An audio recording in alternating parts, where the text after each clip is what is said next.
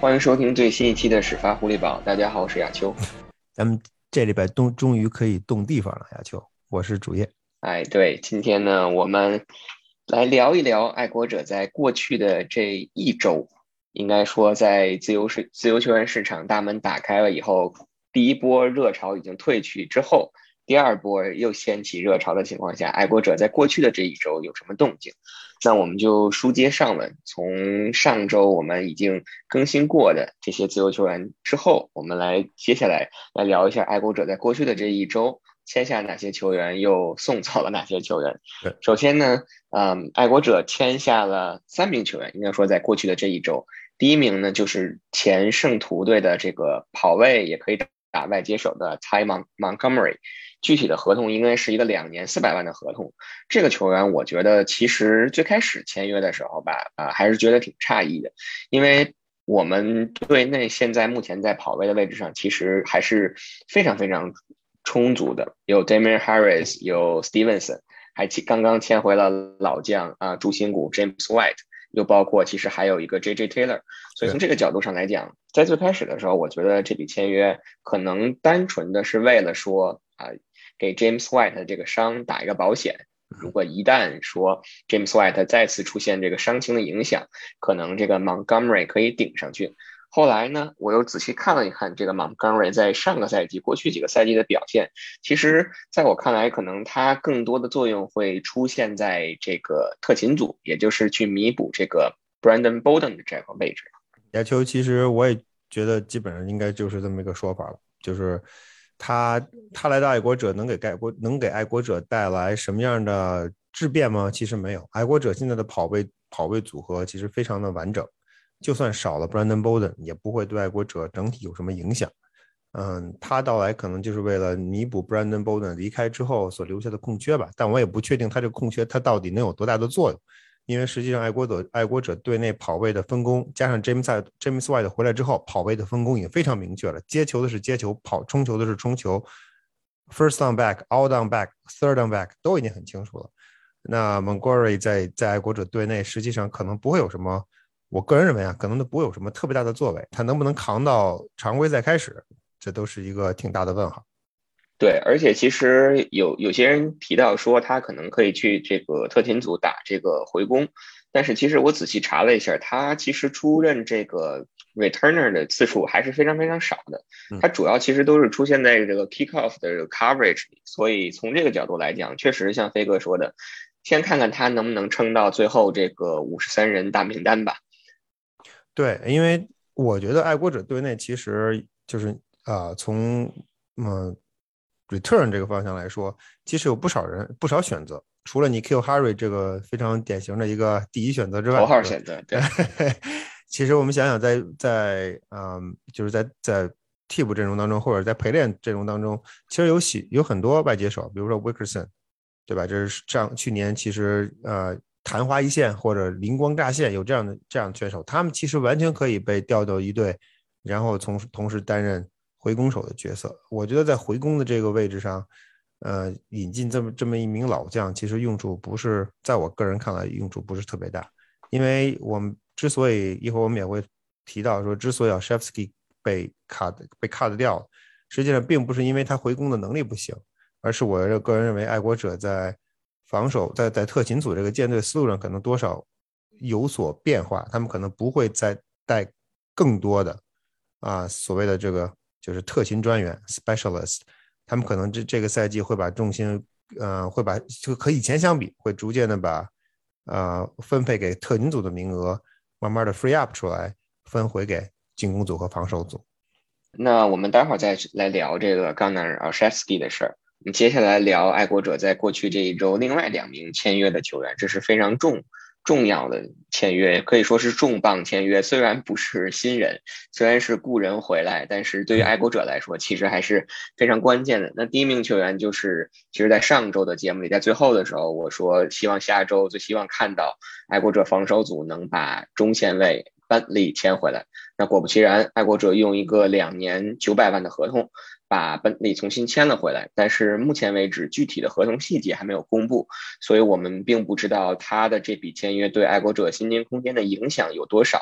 但是根据目前爱国者这一系列的操作来看，对薪金空间的影响应该并不会特别大。然后，但是就是像我们上周分析到的，其实爱国者这个赛季既然已经决定了在。或者说不能说决定，可能说从目前的这些趋势上来看，已经决定了要在整个线位组进行一个大换血，就是逐渐变得年轻化，变得速度把速度提上去。但是像上周我们提到，其实，在中线位的这个位置上，还是需要一个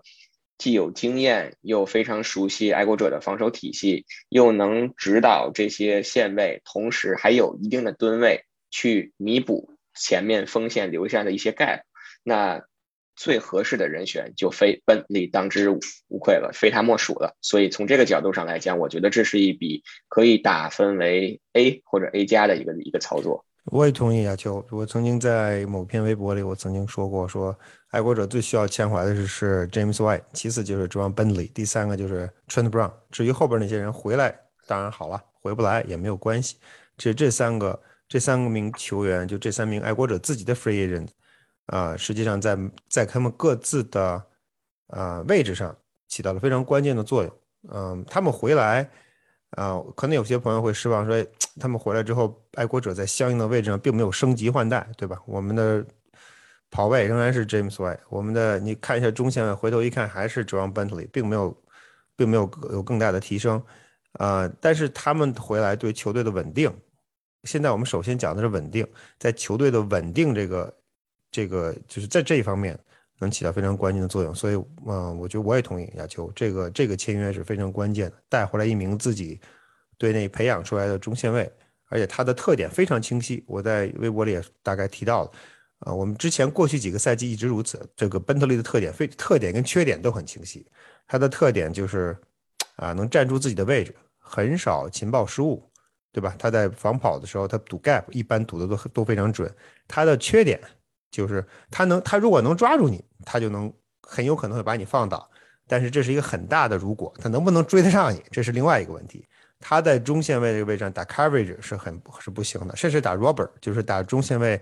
站在那里看看 quarterback 决定 quarterback 走向、传球方向。啊，但但这个能力也稍微有所欠缺，因为他毕竟身体素质不行，所以他没有他的速度不行。在上个赛季，二零二一赛季，我觉得可以可以看出来的是，感觉上 Bentley 在移动速度上和在他的场上的爆发力上，比上比二零二零赛季就是他打主力的第一个赛季比起来，啊，有了一个比较大的提升。我估计有可能是因为这一点。所以爱国者更倾向于把他拽回来，就不不仅仅他是在体系内待的时间很长，同时他们教练组真正看到了班特里从2020赛季到2021赛季所展现出来的进步，呃，所以我觉得怎么说，这个他在他在2022赛季，在本赛季或者即将开始的今年这个新赛季，在中线位的主力的位置上，呃，目前来看可能是非他莫属了，因为 free agency 可能不会再签什么人，在至少在中线位上不会再签什么人了。那你新抓来的新秀，直接让他去顶上来，在中间这个位置戴上戴上头盔，戴上绿点去打主力，可能性也不大，所以他很有可能就作为爱国者2022赛季主力中线位的位置，啊，位置上的头号人选，嗯，所以对爱国者而言，你等于你把自己的主力招了回来，那自然是一件非常好的事情。对，确实是这样。所以其实聊到第三名球员，也就是进攻组重新签回来这名球员，也。可以说，相当于是防守组的本利这样一个非常重要的角色，那就是我们的进攻锋线的右接锋啊，Big Guy 这个 Trent Brown 又回来了。可以说，其实爱国者不是不是也就不是 Big Guy 是 Huge Guy，Giant Guy 是吧？这个确实，这个爱国者能签回 Trent Brown，其实又使出了自己在球队在自由球员市场上这个常规的这种老套路，就是我可以放你去。其他球队去试试水，看一看自己的这个市场究竟是怎么样的。其实这也就传出来了，当时在上周六吧，对，应该是美东时间的上周六，有说这个 Trent Brown 和西雅图海鹰会了面，而且还说聊的还不错。但是其实当时咱们在群里的时候，飞哥就指出来了，说如果说真的聊得很好的话，那你第一时间可能就已经奉上合同，已经签字画押了。对的，不可能，不可能再由这个经纪人或者是由记者放出这样一条消息。对，所以我们在周一的早上，在美东时间的周一早上，就看到了爱国者来了一个这周的开门红，直接以一个两年的合同签回了 Trent Brown。目前根据我们掌握的消息来看，这是一个非常非常。性价比高的这样的一笔签约，目前来看，他两年的合同，这个只有一千三百万，然后呢，其中只有四百万是 guarantee 的，是保障的金额，然后再加上很多的奖励机制，可能这份合同最多最高啊能达到两年两千两百万，但是可能那九百万的这个 incentive 或者是奖励。绝大多数都是属于 not likely to be earned。我们在去年或者是两个赛季之前的工资帽给大家讲过这个问题，因为确实 Trent Brown 在上个赛季因伤缺阵太多的比赛，所以爱国者只要把这个出场可以把出场的这个场次定的高一点，他就达不到这样的一个一个一个条例，那可能就不能激活这项这项错这项奖励。但是其实从技战术层面的角度，Trent Brown 的回归可以说。相当于是直接把爱国者的进攻锋线一个最大的窟窿直接补上了。对这个呀，就先先回到你刚才说的工资帽这个问题上，要不然一会儿我担心我忘。因为这个 not likely to be earned NLTDB 这个呃这个东西就是这个这个合同的或者说在合同里的这个 incentive，一方面是帮助，一方面是激励球员，对吧？说你你达到这个我就给你这个给你这个钱。另外一更重要的一方面，实际上是帮助爱国者把这部分钱，嗯，或者说把这部分奖金对爱国者工资帽的影响推迟到二零二三赛季。它之所以会有这么一个这么一个类别，就是 not likely to be earned，啊，之所以有这么一个类别，就是帮助球队呃分摊工资帽的作用。而且很多球队专门用用这个条款来人为的把球员跟爱国者签约或者跟球队签约的给工资帽带来的影响。推到下个赛季，他们就不用不用说把这个钱放到三档帮当里这么去这么去分配。嗯，说到 Trent Brown，我觉得有一点呀，就刚才你提到说他去西雅图那天，我是觉得一看觉得这个消息非常的呃微妙，或者说这个非消息非常的可疑。我记得当时很清楚，这个消息的发布者是是纽约的一个 Cover NFL 的一个一个一个呃 Radio Host，一个新闻一个广播电台的主持人。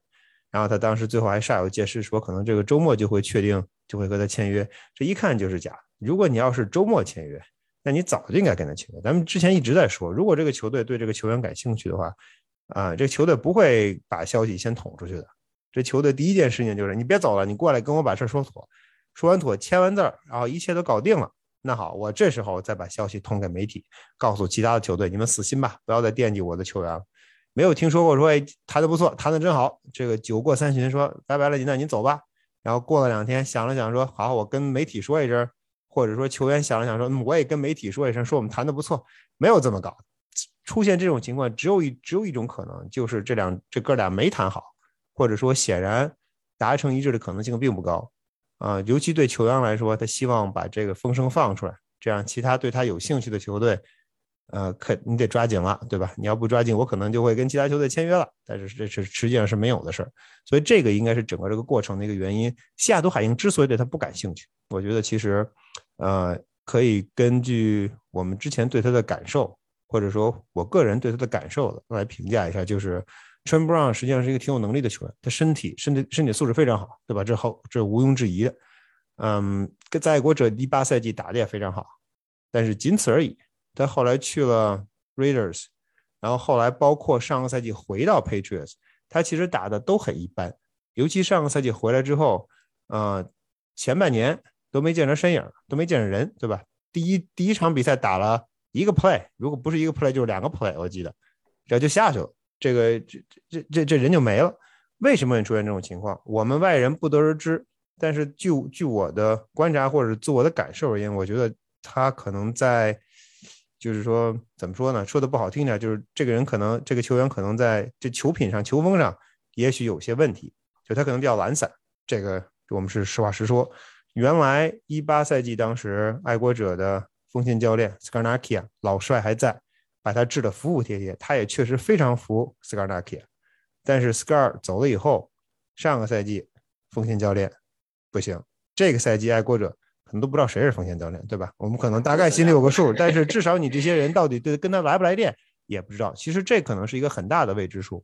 西雅图海鹰之所以没有签他，如果是这样的一个，就是目前看他跟爱国者签的这个合同，实际上这个合同金额很小，对球队来说非常的 team friendly。那海鹰之所以不跟他签，恐怕也考虑到了这方面潜在的因素。嗯，所以对爱国者而言，这是一个这是一个风险，但是由于基于以前的经历，对 Belichick 来说肯定觉得这是一个可控的风险，所以才跟他签约。签下 Trent Brown，假设 Trent Brown 不会啊出现我们刚才所参所担心的那种情况，假设这种情况假设这种情况成立的话，那签下 Trent Brown 对爱国者现在的风险而言是非常非常重要的。我其实很多球迷，我觉得大家啊觉得爱国者这个休赛期。没有动作，觉得这这这赛季是不是就要就要撂挑子了？还没开始就要撂挑子。大家的想法，大家的关注点可能在于没有引进新的球员。在我看来，最大的关注点或者最 concern 的一个地方，就是最担心的一个地方，实际上是爱国者的爱国者对于自己锋线被动的或者主动的调整。爱国者本来不需要调整锋线，爱国者的锋线其实本来没有问题，没有什么严重的问题。就算 Trent Brown 不回来，如果按照之前的之前的预定的话，你左前锋定了。中锋定了，护锋定了，那你右截锋如果他不回来，你可以想办法把你的护锋挪过，把欧文努挪过去，然后在护锋的位置上再做文章。结果通过休赛季的一系列操作或者一系列不操作，爱国者实际上把自己逼到了一个绝境上。如果你的锋线五个里边缺了仨，而且同时这五个里边所剩下那个左截锋还不是特别靠谱，那这样的一个千疮百孔需要重构的一个锋线，啊。能保护 Mike Jones 吗？这是 Mike Jones 第二年，嗯，在 NFL 基本上就是逆水行舟，不进则退。如果对于 Quarterback 而言，对于一个二年级的 Quarterback 而言，他没有办法再进一步的话，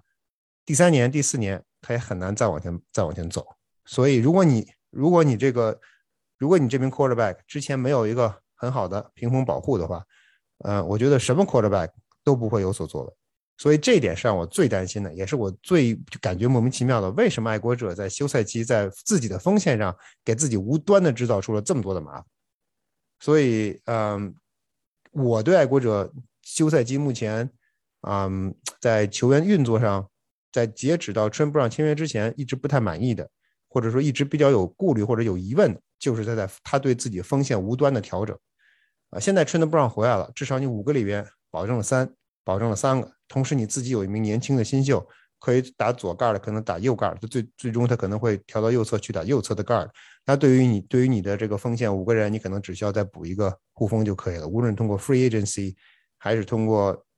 即将开始的选秀，这个难度都小了很多。这一点对于保护 quarterback，或者说给 quarterback 营造一个继续往前发展的一个局面、一个趋势、一个机会，都是非常重要的。是我再来补充补充几句，既然聊到这个进攻锋线，其实就像刚才飞哥说的，五个位置，五个相较于上个赛季首发进攻锋线的位置，如果我们把欧文怒算上的话，其实五个位置我们保留了四个四个球员，唯一缺的可能就是一个左护锋。那左左护锋其实从上个赛季的角角度来讲，Ted Cross 也是属于本来是临时打短工补上去的。因为他毕竟本来是一个打中锋出身的，然后突然挪到了这个护锋的位置，然后打得很好，然后结果构成了这样的一条进攻锋线。那么现在其实从五个球员、五个位置定了四个位置的角度来讲，我们也许可能只需要在左护锋的这个位置上下一定的功夫。像刚才飞哥说的，比如说从自由球员市场上的签约，那我们一会儿可以可以来聊一名球员，正好这周有一名球员很合适的一名球员。来爱国者试训了，我们待会儿再说。那第二种就是选秀，但是从选秀来说，就是可能直接顶上来去打这个首发的进攻，就是首发左截锋的位置，可能呃左护锋的位置，可能可能性不是特别大。那其实还有第三种办法，就是从队内。其实队内我们现在在进攻锋锋线上囤积的球员并不少，其实包括跟奥温努同年的也是六轮秀的 Justin Herron，不过 Herron 他没有打过这个左护锋。然后其实我们还有上个赛季应该是从酋长签来的那个 Yasir Durant，对吧？这也是一名可以打护锋也可以打截锋的。然后再包括其实去年的进攻锋线的选秀抓来的这个 Will Sherman，这这些其实爱国者在进攻锋线上储备的这些胖子，或者说是从位置的灵活性的角度上来讲，都还是相对来说是充足的。所以确实，川 Brown 的这一笔签约，其实引发的这个带来的这个影响，或者是带来的这个益处，带来的这些 benefit，对于爱国者来说是非常非常重要的。对的，对的。那说完了，爱国者在上周在这个的自由球员市场打开第二周签约的这三名球员呢，其实也有一名球员啊转投了新东家，啊跟爱国者说了说了拜拜。那就是刚才其实我们在聊到这个 return 的时候聊到的我们的 All Pro，或者是或者是我们的这个回攻手 Gunner Alsheski。啊，Gunner 应该说他跟钢人队签下了一份两年四百二十万美元的合同，大概的这个保障金额可能是在一百二十四五万左右的这样的一个样子。其实说爱国者能不能给出他这样的一份合同，或者说是这个价位的合同，完全完全能给出来，因为其实他这样的一份合同并不贵。但是就像刚才飞哥说的，呃，冈纳。其实，在爱国者现在队内的位置，或者说是在进攻组的，尤其是在进攻组，它起到的作用其实是非常非常单一，或者是非常非常局限的。它更多的作用是会紧紧的放在特勤组。那在这样的一种亚球对，冈纳在进攻组的作用一直是非常稳定的，他的角色非常稳定，就是没有角色，没有位置。对，就是在所有的外界说连 N.K.O. Harry 都倒下来的情况下，只能把 Gunner 拿上来了。所以从这个角度上来讲，确实你说让爱国者花一个大概可能咱们说的少一点，说的一百万、一百五十万的这样一个对薪金空间的影响，去只是留一个只能做回攻的这样一个球员。可能一点就像刚才飞哥说的，确实，如果这个赛季对特勤组，尤其是对这个特勤专员这一条思路有一个新的改善的话，那么放走 Gunner，那这是一个毫无疑问，或者说是一个正确的选择。另外就是从这个回攻手的角度来讲，其实目前队内我们开玩笑的说，N.Q. Harry 是头号的这个回攻手，但是包括去年我们结合夏天去看训练营所表现出来、所展现出来的这个。当时在回攻手的这个位置上，除了 Wilkerson 以外，其实包括啊 Jacoby Myers，包括 J.J. Taylor，包括 Duggar，这个都是我们在回攻上的一个候选。所以确实从这个角度上来讲，其实爱国者放走 Gunner，我觉得是完全没有没有什么可可去值得去去争论的。没错，是的，我同意这个观点。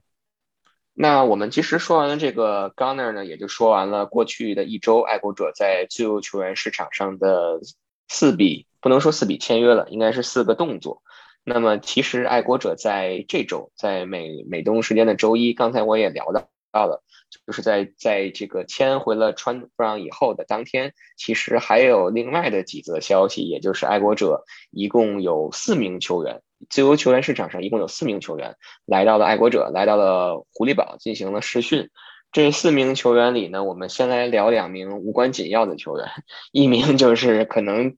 纯粹是来爱国者抬一下价，然后来给海盗施施压的这个 Fornet。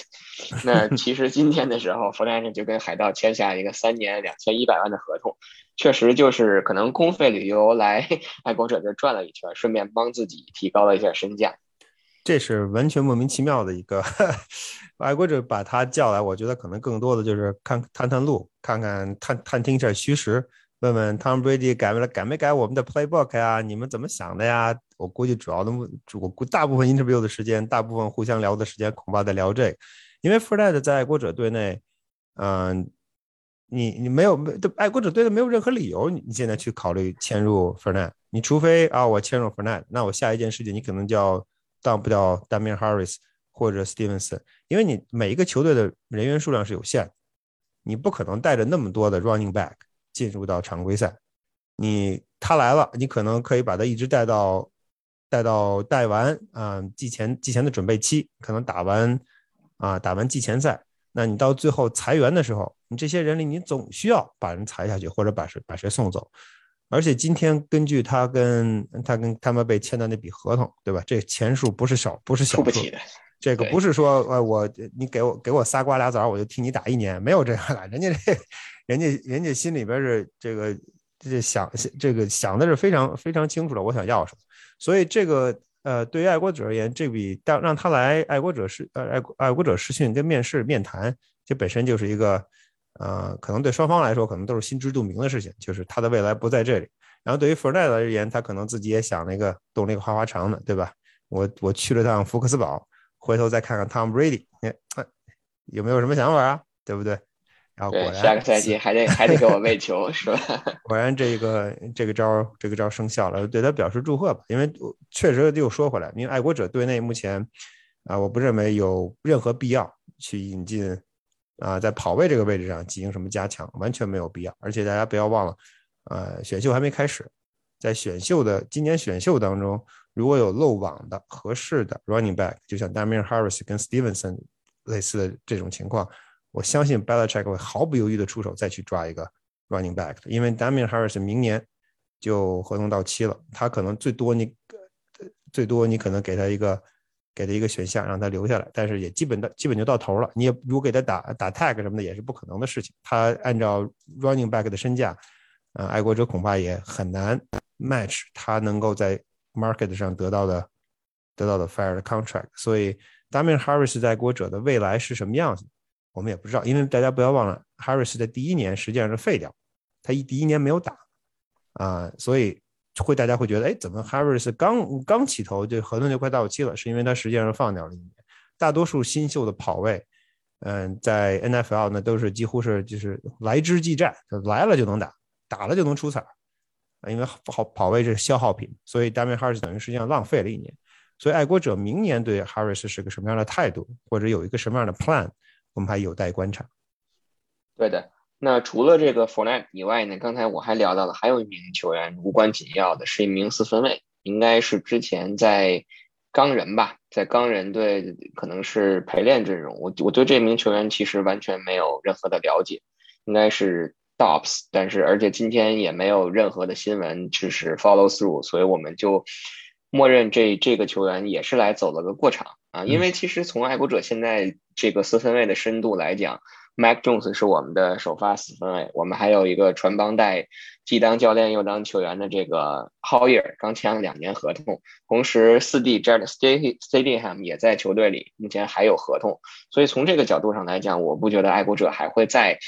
补入一名四分卫，也许只是像去年似的，就是像那个那名名字非常拗口，我到现在 可能也。突然间就是脑子短路想不起名字的那名那名四分卫一样，就是进到这个陪练阵容里去占这样的一个位置。那其实今天我们更想说的两名来试训的球员的，第一名就是其实刚才我们也埋了一个伏笔，就是一个进攻锋线，呃，Ryan Bates，这个是之前在比尔效力的一名。可以踢可以打，他应该说是进攻锋线上的一个万金油。因为从我他是二零一九赛季选秀的球员，在比尔打了三个赛季。从上个赛季他在比尔出场的这个记录里，啊，在应该说在十四周之前的比赛或者十三周之前的比赛，他更多的都是以一个替补身份或者是轮换球员的身份。他既替补出场打过中锋，也打过。截锋左右都打过，也打过护锋，左右都打过。但是真正的是从最后的三场常规赛开始，加上两场季后赛这五场比赛，他全部是以首发左护锋的位置出现在了比尔的这个进攻锋线上，同时表现的还非常的出色。所以其实我觉得从这个角度上来讲，爱国者把他招到这个。福克斯堡招到狐狸堡来跟他进行一个自由球员的试训，也相当于是给出了一个信号，就是这名球员很有可能就是很有可能是下个赛季，或者是我们要重点做一做功夫，在左节左护锋的这个位置上补强的一名球员。对，但是亚秋有一个问题，就是他实际上现在他不是真正的 un unrestricted free agent，他实际上是 restricted free agent，也就是意味着 Buffalo Bills。当时在在打 tag 的时候，或者打 tender 的时候，实际上给了给给了他一个 tender，往他脑袋上扣了个紧箍咒，也就意味着这名球员如果啊其他球队看上了，准备跟他签约了，Buffalo 有权 match 其他球队提出的合同的数额，然后最终这名如果 Buffalo 决定 match，那这名球员就必须回到 Buffalo Bills。所以如果吸引外国者对他真感兴趣的话，你这个合同怎么给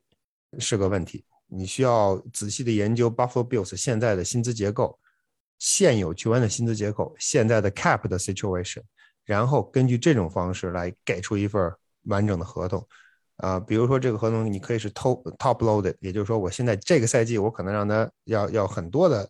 吃进很多的 cap cap space，逼的 Buffalo 没法 match，你才能把他把他签走，否则的话。Buffalo 一我要我是 Buffalo Bills，我一看 Patriots 想对想对他感兴趣，我无论如何至少把他签回来，然后我再想办法把他 trade 走，我绝不会便宜了新英爱国者，所以这一点可能是一个问题。但是刚才亚修你说的啊，我完全赞同，就是贝斯的第一场比赛，咱们去 Buffalo 那场比赛其实没有看到的啊，因为那场就是他还没打上，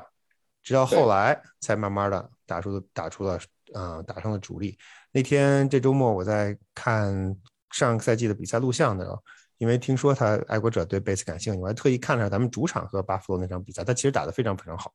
嗯，Josh Allen 在在那场比赛，不知道亚秀你记不记得，Josh Allen 基本上没有被摸到过，就是舒舒服服在后场，左看看右看看，嘣儿传一个。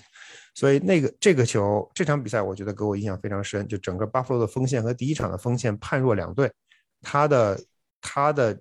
他的提拔进主力阵容其实起到了一个非常关键的作用。所以我觉得 Belichick 可能也是因为这个，对他会尤其的更感兴趣。如果他能来到爱国者，如果爱国者真能够给 Buffalo 一个开，给 Buffalo 开出一个就是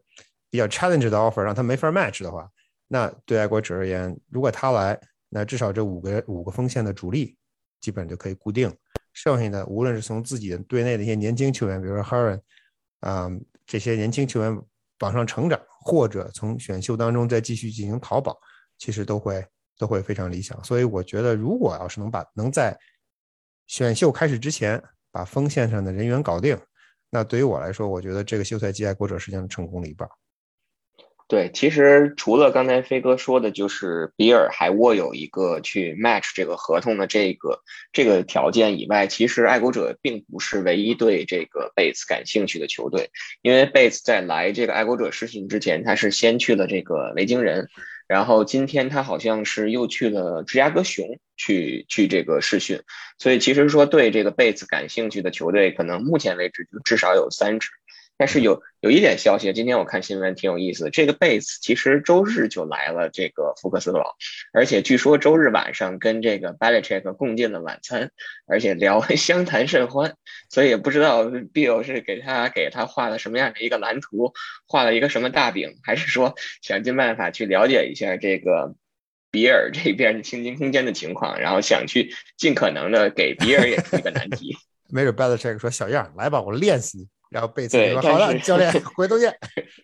是，但是其实话说回来，也从这一点也能看出，其实 Belichick 对这名球员，或者说说对这个位置上补强的一个一个重视吧，或者说可能是在他目前休赛期在队内各各种需要补强位置里，可能数一数二或者是前三的这样的一个位置。对，那最后一名来试训的这个球员就更有意思了，因为首先这名球员其实。并没有出现在 NFL 官方给出每天给出的这个 transaction wire 上，因为每天 NFL 各支球队有什么样的举动，比如说交易，比如说裁员，比如说签约，比如试训，这些都会出现在固定的这个 transaction wire 上。但是昨天来爱国者失去了这名球员，我多说一嘴，什么叫 transaction wire？就是给大家大概多说两句，这实际上是一个大家可能经常在如果看英语新闻的话，会发现很多。记者会说：“哎，啊，on the wire，on the wire is is nothing。这实际上是 NFL 每天下午四点，每天下午四点啊，在 Media Only 的一个网站上，在他们自己的网站上专门公布的一个具体的名单。这个名单就是球员的进出，包括谁上了，谁上了 re, 谁上了 injury reserve，谁被 cut 了，谁被签了，谁 cleared waiver 了，谁在谁上了 waiver。”现在在休赛期，包括谁到哪个队试训，包包当然在常规常规赛开始之后也会存在试训的因素，这些通通都会都会被 NFL 发布在一个长每天更新的一个名单上，这个就是所谓的 wire。啊，我们我们实际上有幸有这个有访问的权限，所以我们看到的都是第一手的信息，不是道听途说来的。当然，这主要是亚秋看，我其实没这么看。我就找连找了两天也没有找到我们接下来要说的这名球员，就是 Malcolm Butler。我们也不卖这个关子了，因为根据很多媒体的这个报道，Malcolm Butler 昨天就已经来到了这个福克斯堡。然后参加了这个爱国者的试训。因为其实我们都知道，因为很久之前我们应该是做过一期节目，当时我们就在聊说这个 Malcolm Butler 在被这个泰坦当时裁掉以后，应该是辗转去了红雀，对吧？对。然后又不知不觉的可能就在宣，就是也没有正式宣布自己的退役，但是媒体爆出的消息就好像说 Malcolm Malcolm Butler 就就此退役了。但是这周一他又出现在了来到这个爱国者的试训，我觉得这是一个非常有意思的消息。首先就是目前为止啊，如果他真的回来的话，那。可能关于 当年超级碗被办斥的这个决定，或者是这这这则新闻，就会变成一个永远不会被揭开的谜题了。那其次呢，就是说，我决定亚修他回来之后，咱们要真正有机会能跟他问问题的话，我觉得我我就问这一个问题，我就他不回答，我就不改口。那以后每次去更衣室就就 追着这个奥克。巴勒每次就一个问题，可能也通过也通过这样一个方式，能让他记住了我们，是吧？当然，这有一个大前提了，就是说他能不能回到这个爱国者，能不能正式跟爱国者签约？从侧面我们可以看出，其实爱国者对现有的这个角位位置上还是并不满意的，因为说实话，到现在你拿得出手的队内的头号角位可能是 Jalen Mills，或者你可以说是 Jonathan Jones，所以从这个角度上来讲，Malcolm Butler 回来。对于爱国者脚位的这个位置上的补充，从只是从单纯的补充上来讲，可能是一个帮助，但是究竟他的油箱里还有多少油，这就是一个很大的问号。这个这个事儿其实我觉得很蹊跷，就是为什么他会回来？嗯，我我实在是实在是想不懂。嗯，为什么他会？尽管就是就算这只是一个试训的要求，如果如果我们所看到的那些报道属实的话。他为什么会考虑，甚至会考虑说，呃，我给我自己和给 Patriots 一次，啊，再续前缘的机会，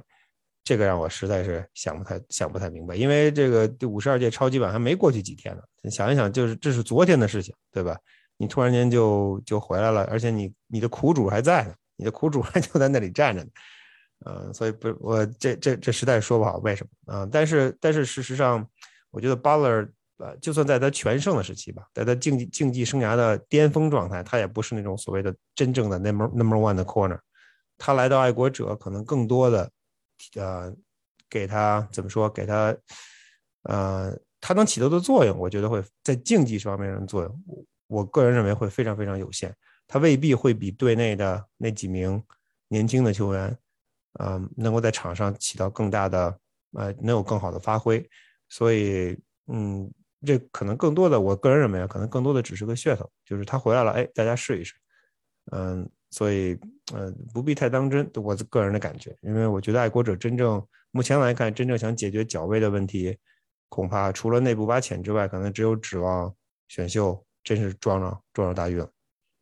对的，那我们在说完了爱国者这周周一前来试训的这四名球员以后呢，其实我们再来聊一个很有意思的话题。就是在这周在早些的时候啊，刚刚转投到 Vegas，就是突袭者的这个我们的之前权威 Jacob Johnson 在接受一个德国媒体的时候，他说，爱国者之所以没有跟他签约，最主要的一个原因是跟他。跟他说，爱国者在下个赛季可能并不会再去继续使用权位这样的一个位置的球员，也就意味着说，可能 Jacob Johnson 没有这样的一个位置了。这也是爱国者为什么之所以第一不给他打 tender，第二就是啊很轻松的不设阻拦的就把他放走了这样一个原因。那其实这是一个非常有意思的话题，因为我们都知道爱国者是在联盟当中。少有的可以说是少有的，在权位位置上使用一直非常，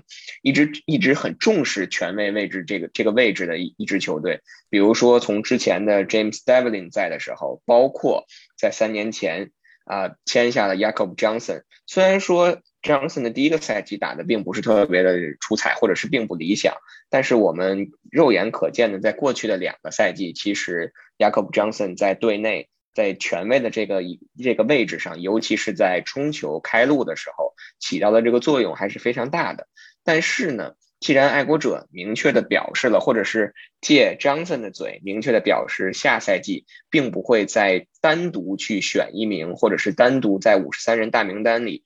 去储备一个权威这样位置的球员，那就也就是很明晰的说明了下个赛季是不是我们有可能会想办法将现在目前队内两名近端锋当中的一名啊 j o h n Smith。或者说是我们之前选秀的三轮秀 Dalton King 转化为一名既可以打近端锋又可以出任权位这样的一个位置，或者说是在跑球上，在在冲球上这一块会不会是有一个思路上的变化？这个只能 只能 Bill Belichick 去回答这个问题啊，就我觉得这个信息是啊非常重要的一个信息，这是一个 big deal，huge deal。对爱国者而言，呃，我们其实非常关注的是。嗯，爱国者的很多的潜在的变化，其实爱国者的人员球员上变化并不明显，真正变化明显的是教练员、教练团队。我们知道进攻进攻教练组基本上被连锅端了，都走了。呃，防守教练组其实也所剩无几了，也也面临大的调整。所以当进攻防守教练团队发生变化的时候，那他到底会不会把以前的战术思路？带到新的赛季，你之前的战术本到底还能不能使，对吧？这个实际上是一个很大的问题，因为基本战术都一样。其实橄榄球里边，尤其在进攻方面，基本战术都差不多，就是你有各种各样的、各种各样的小战术会放在一起，但是这些战术的排列组合就展现出一个球队进攻上的思路。我们经常说爱国者的体系、体系或者某支球队的 system，什么是 system？就是这一点，一个 system，一堆零件怎么把它拼装在一起？形成一部非常有效的机器，这个你你有你的方式，我有我的方式，我们的方式不同，呈现出来的就是不一样的系统。这就是所谓的这个橄榄球里系统的概念。什么是概念？什么是系统？这就是系统。爱国者在新赛季，这是我们知道的目前所能够确认的第一个啊有关爱国者系统变化的一个消息传出来，就是可能会不设权位。或者至少权位在爱国者进攻体系当中的比重会大幅下降，那这是一个非常非常非常重要的信号。呃，如果属实，那很有可能意味着爱国者的 playbook 将会进行调整。嗯，如果像贾秋像刚才你说的，如果假设他把 Dalton King 放到后边，把它变成一个转换成一个又科大近端锋、可打全位的这么一名球员，那也许对他整个进攻变化并不会造成特别大的影响。因为 Dalton King 本身仍然是一个具有权威素质跟能力的球员，但是如果你如果你首先你仍然保持两个，就是我们所谓的这个 twenty two 的配置，如果你首先要保证仍然保证两名两名跑位的这么一个这么一个布局的话，那你另外一名跑位如果不是权位，那就意味着他要是去接球的，你无论是放 John Smith。或者你比如 Damian Harris、James White 同时在场上，或者 Stevenson 跟呃 White 同时在场上，那你这名跑位所在场上起到的作用就是要接球。也就是说，你要给啊 Mike Jones 更多传球上的主动权或者控制权。所以这一系列到底会怎么变化、怎么发展啊？这也许嗯 y a k o b Johnson 可能无意之中给我们透露出了一个呃一个一个很重要的一个。一个秘密，然后在未来的几个几周、几个月，然后包括六月份开始的呃训练、季前训练当中，我们希望能够看出一些端倪。我们会，我至少我会一直带着这个问号去看未来爱国者在进攻上的签约、选秀，以及他训练营开始之后，或者不是训练营吧，就是 OTA 啊这些这些季前训练开始之后，他在进攻上、在人员配置上、在战术组合上会有哪些调整？对，这确实是一个非常有意思的话题，或者是有意思的现象。就像其实我们在上个赛季观看一些比赛或者训练营当中，我们有看到过或多或少有发现张东斯密斯会出现在了这样一个权威的位置上。然后或者说，其实从刚才另外一个角度上来讲，如果我们真的把 Dalton King 留在了这个队内，或者是让他出任或者是担任权威的这样一个位置的话，那其实是不是也就意味着我们之前？另外一个近端锋的三轮秀，这个 s i c 就可能会因为人员就是人员名单的限制的问题，就无缘大名单，或者说是就此被裁掉。这个可能会引发一连串就是连锁的反应，所以这个确实是值得我们在新赛季开始之前，从训练营开始就非常去值得关注、去去追寻的一个问题。是的。我觉得在这这期节目，在我们说完了爱国者在过去的这一周自由球员市场上的动作，然后又聊了聊这个 Jacob Johnson 在无意当中给我们透露了下赛季爱国者可能在进攻端的一些思路上的变化以后呢，那我们今天的最后一个话题呢，就来快速的聊一聊，在我们可以说在自由球员市场上这第二波热潮掀起之后，到选秀之前。其实爱国者还有一定的时间去补强自己的阵容。那飞哥觉得，就是针对我们现有的这个球员的名单，你觉得哪些的位置还需要一个从自由可可以从自由球员市场上去挖潜一些去淘宝呢？我觉得亚秋刚才咱们说过了，嗯，在我看来，可能最重要的位置是欧莱。呃，如果能够在在选秀开始之前。就把 guard 的这个位置解决，这个 concern 解决的话，那对爱国者而言是至少对于我，在我看来是会会让我觉得非常安心的一件事情。因为如果你把宝压在选秀上，对吧？你想通过选秀找出一个你本赛季的主力 guard，这个难度太高了。嗯，这个这个球员能否从能否完成迅速完成从大学，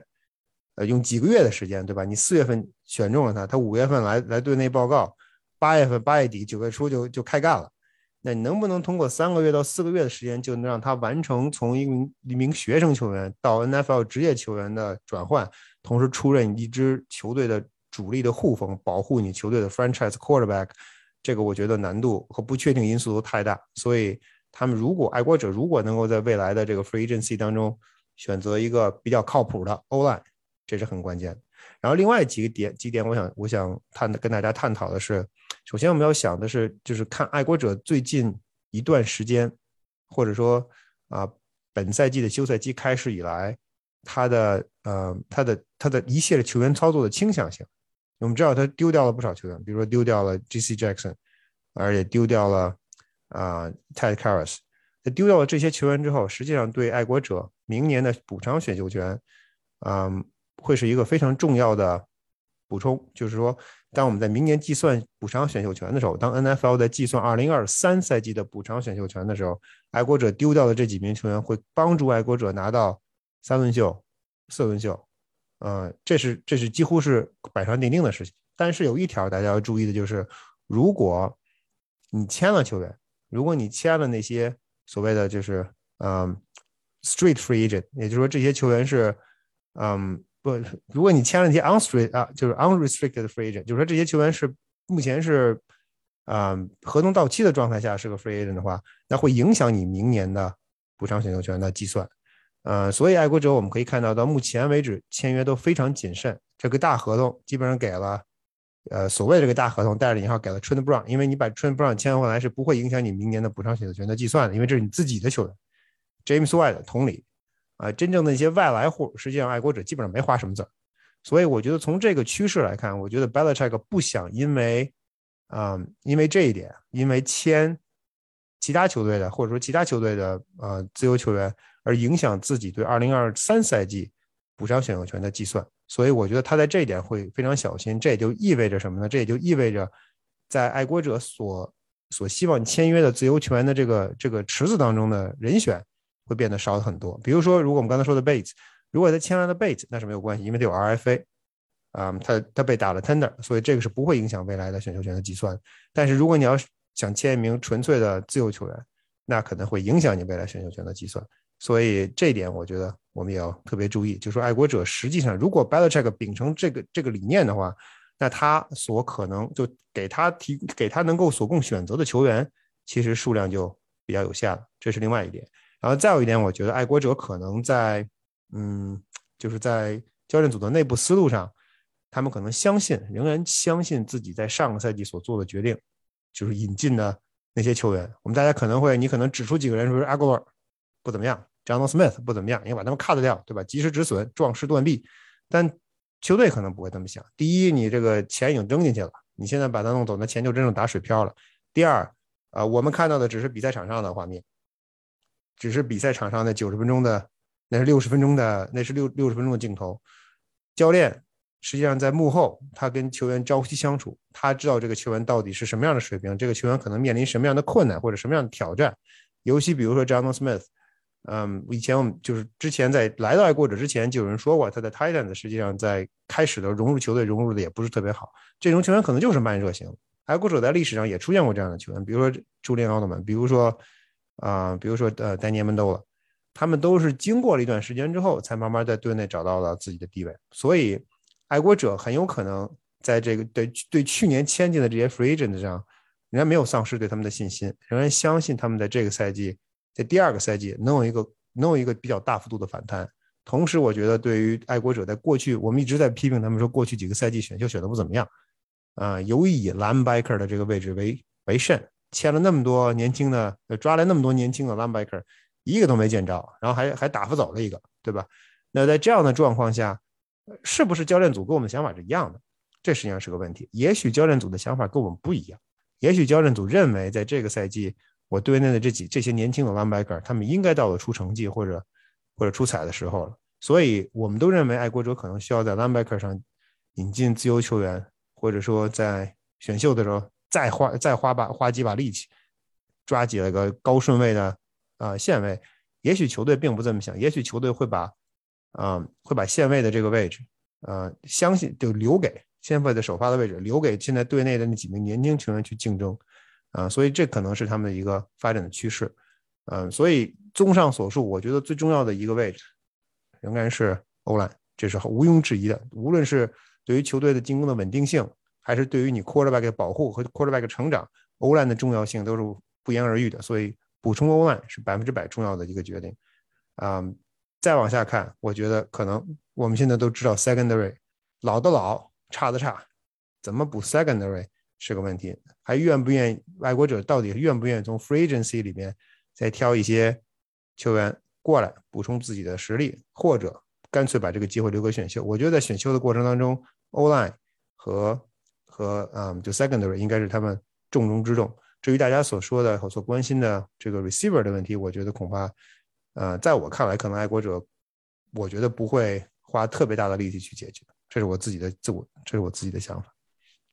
对，其实说到这个 secondary，我想说一点，其实咱们在这个 safety 的位置上，其实相当可以说是非常强的。虽然说 D Mac 他随着自己年龄的这个增长，他的这个身体素质，或者说他在场上所表现出来的这种纯的竞技状态，或者是。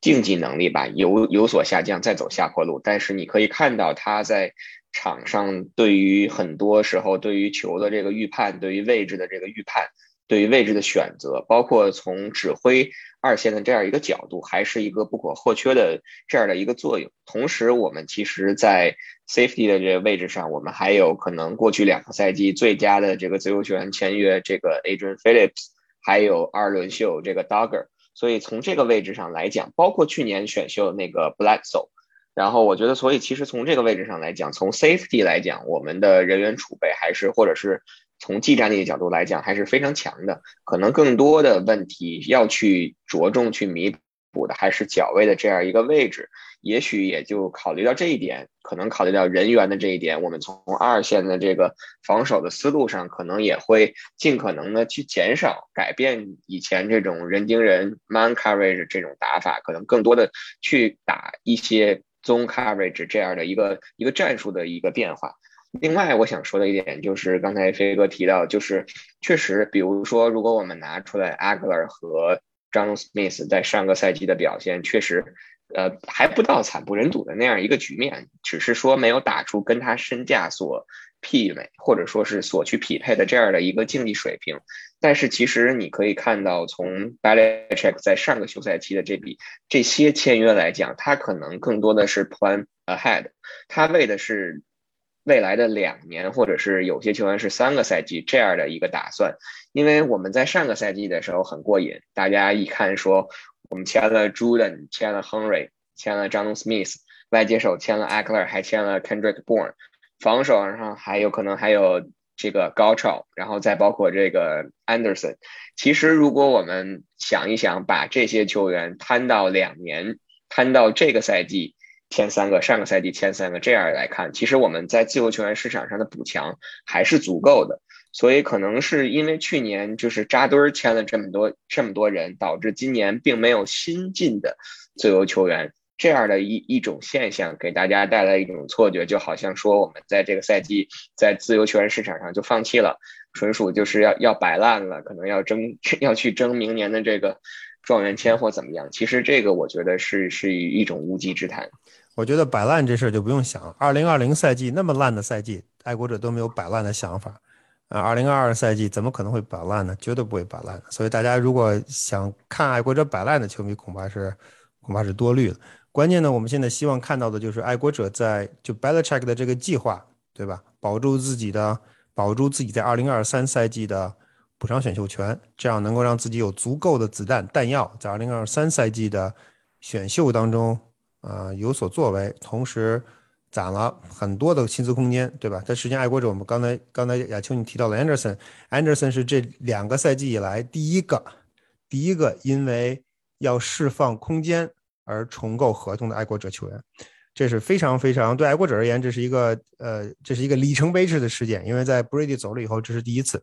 啊，为什么他们这么就是这么控制，严格的控制自己的？球员的薪资空间，为什么大家看到说爱国者觉得是没签什么人，怎么薪资空间这么少？实际上，我们之前反复的提到过，就是爱国者没有使用那些啊，大家 NFL 各支球队都使用的那种办法来把自己的薪资空间往后推。他们显然认为我们能够承受得起，那我现在就承受，这样能够给我们自己在2023赛季、2024赛季更多的机会。实际上，这个思路很有意思，就像就相当于在2020赛季那样，就爱国者在2020赛季结束之后，2021赛季就是去年的时候。由于联盟的薪资包薪资空间缩水，这是历史上第一次，所以爱国者得到了啊，得到了更多的在转会市场上扔钞票、扔钱招人的机会。他们很有可能想想故技重施，在二零二三赛季继续再来这么一把。嗯，所以他如果是这样的一个思路的话，那我们我们就要关注的是，啊，队内他不可能对成绩没有要求，那成对成绩要求有什么有什么因素来决定？就是队内上个赛季 FA 签约的这些球员。他们能不能在第二年完成第二年的跳跃？那些队内现存的那些年轻的球员们，以 linebacker 为主，这些年轻的 linebacker 们能不能在明年的啊球队的防守阵容阵容当中占据一席之地，而且并且能够在场上有出色的发挥？这两点，我个人认为可能是爱国者教练组在目前为止所呃所压的宝，希望他们压对，别压错。好的。那我们今天的节目基本上就到这里，还是希望在未来的一周吧，能够实现飞哥关于爱国者在进攻锋线上完成最后一块拼图这样一个愿望。然后希望他们能够经过一番预测之后呢，能把这个 Ryan Bates 成功的带回这个爱国者。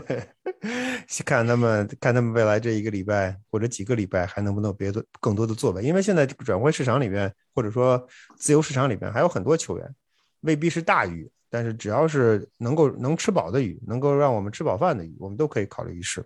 好的，那我们今天的节目就到这里，非常感谢大家的收听，我们下期再见。好，谢谢大家，下礼拜再见。